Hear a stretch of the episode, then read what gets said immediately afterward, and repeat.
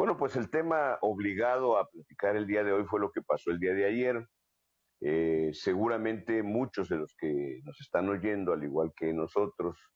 estuvimos prácticamente todo el día con un ojo al gato y otro al garabato pendientes de lo que estaba pasando en la Cámara de Diputados. Eh, el día de ayer fue una de las discusiones más importantes de los últimos, yo diría, 16 años, 20 años, porque se sometió a consideración del Congreso una reforma constitucional largamente anunciada, muy deseada por el presidente López Obrador, eh, que consistía en una reforma energética, aunque le llamó reforma eléctrica, porque no nada más abarcaba la cuestión de la energía eléctrica, sino como lo ha venido repitiendo durante estos días,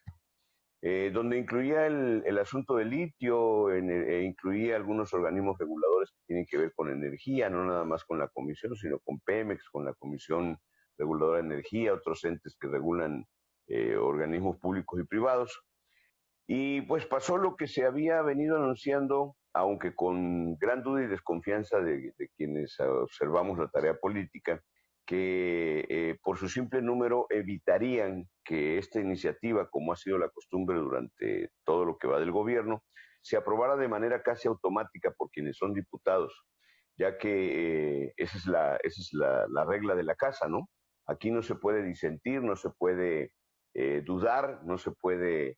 pensar por sí solos, sino que tienen que acatar las disposiciones del presidente textuales, sin moverle un punto y una coma, como lo ha dicho él de manera reiterada, a sus iniciativas que envía al Congreso. Porque se trata de un hecho que le coloca un freno, pero que además tiene una significación importante por varias cosas, no nada más en sí por la reforma que logró frenar un intento absolutista, dictatorial, arbitrario, en una decisión que no tenía consensos, que nos eh, tenía alarmas prendidas en todo el mundo porque ya había advertencias de nuestros socios comerciales, de organismos internacionales, de operadores que están actualmente eh, trabajando en México en materia eléctrica, de que esta reforma constitucional llevaría al país a un enfrentamiento eh, no nada más de tipo legal, sino también de, graves consecuencias políticas e internacionales, eh, lo que haría muy vulnerable todavía más la delicada y destruida imagen que este gobierno le ha construido al país en muchos aspectos, en el contexto de globalización en el que el país pues no se puede eximir y en el que todo el mundo está inmerso. Eh, me parece que además este es el preludio, no nada más del fracaso de este proyecto energético, sino que también condena al fracaso cualquier intento de reforma constitucional futura que se quiera plantear, por lo menos durante un buen tiempo, como lo constituiría la reforma en materia electoral que quiere impulsar el presidente, que en materia constitucional no creo que pase, eh, la reforma que tiene que ver en materia de seguridad con la Guardia Nacional, que tampoco creo ya que pase por, por el bloque opositor que ya se ha conformado, y haría imposible también si por algún momento pasó por la cabeza del presidente promover una ampliación de mandato presidencial que requeriría reforma constitucional, también es algo que yo lo veo que no va a tener futuro, por lo menos de aquí a que termine este gobierno. En solamente ocho días, además, el presidente acumula dos fracasos. El primero fue eh, el de la revocación de mandato y el reflejo que tuvo creo que debería de preocuparle a Morena porque independientemente de los números que presumen en algunos estados, como en el caso de Tabasco, pues todos fuimos testigos del acarreo, de la presión, del chantaje, de incluso de lo que seguramente con el tiempo se sabrá que hubo incluso como pasó en la elección pasada, alteración de resultados, relleno de urnas, eh, manejo de documentación electoral, pues porque todos sabemos y hemos visto la forma en que este, particularmente este gobierno, se maneja en materia electoral en relación con este tipo de eventos. Porque además, eh, este es el resultado de toda esa caterva de palabras ofensivas en donde se dijo que la oposición estaba moralmente derrotada, en donde eh, los calificaron, los han calificado desde antes y ahorita en la mañana, en la parte que pude escuchar, traidores a la patria, enemigos del progreso, malos mexicanos, eh, servidores de los intereses extranjeros, este, ¿qué otra cosa les dijo el presidente? Ignorantes, este, mancebos, bueno, porque está muy enojado el presidente. Eh, sin embargo, cabe decir que esta era una situación que estaba anunciada, porque la falta de diálogo, la falta de operación política, permitieron precisamente que las oposiciones respondieran con algo no visto en la historia del país en, muchas veces. Las oposiciones respondieron con unidad. Y esta unidad eh, deja sin duda al gobierno con todos los responsables de la operación política y de este tipo de temas muy mal parados. Porque ayer se habló de muchos, mucha soberbia por parte del Ejecutivo, se habló de maltrato al Poder Legislativo de manera reiterada, se habló de que este país no es de un solo hombre, de que la nación ha construido su democracia y los mexicanos no están dispuestos a perderla simplemente porque no se respetan las leyes ni se respeta la constitución en el ejercicio y el desempeño de ningún cargo público. Eh, que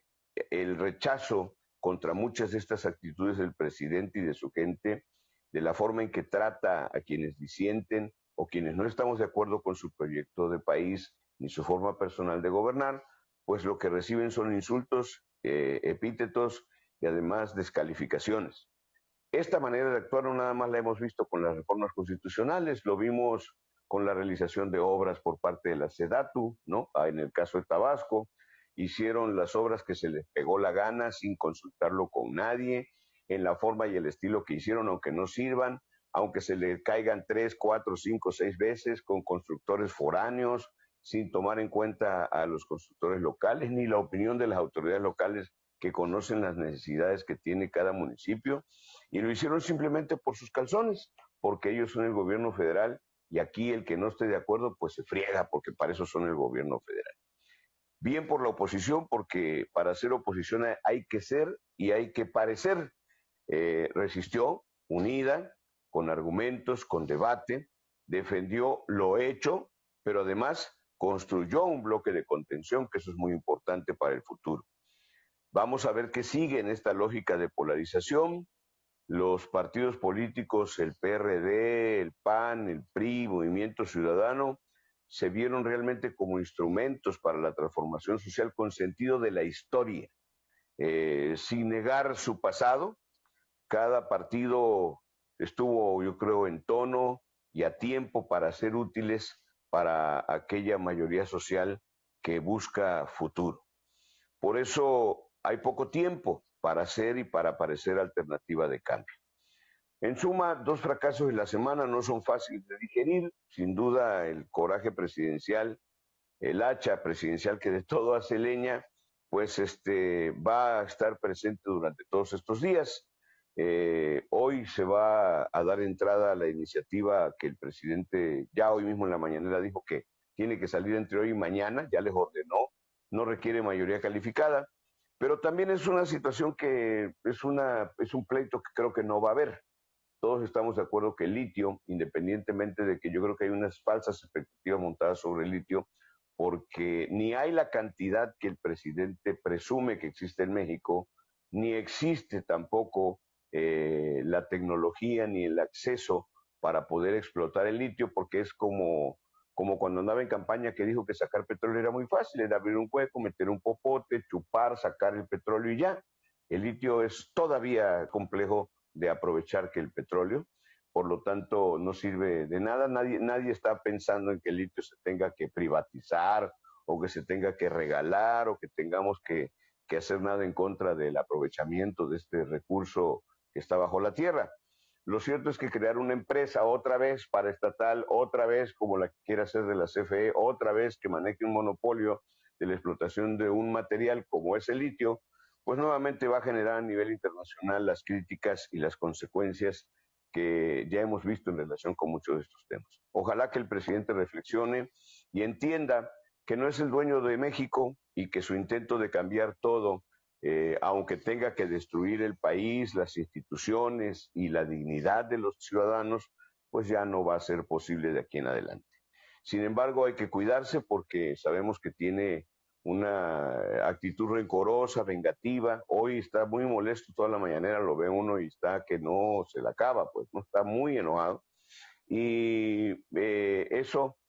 no es bueno, porque quien gobierna debe mantener la cabeza fría y el corazón caliente. Esperemos que por el bien de México las cosas caminen distinto a partir de ahora. Sería mi comentario.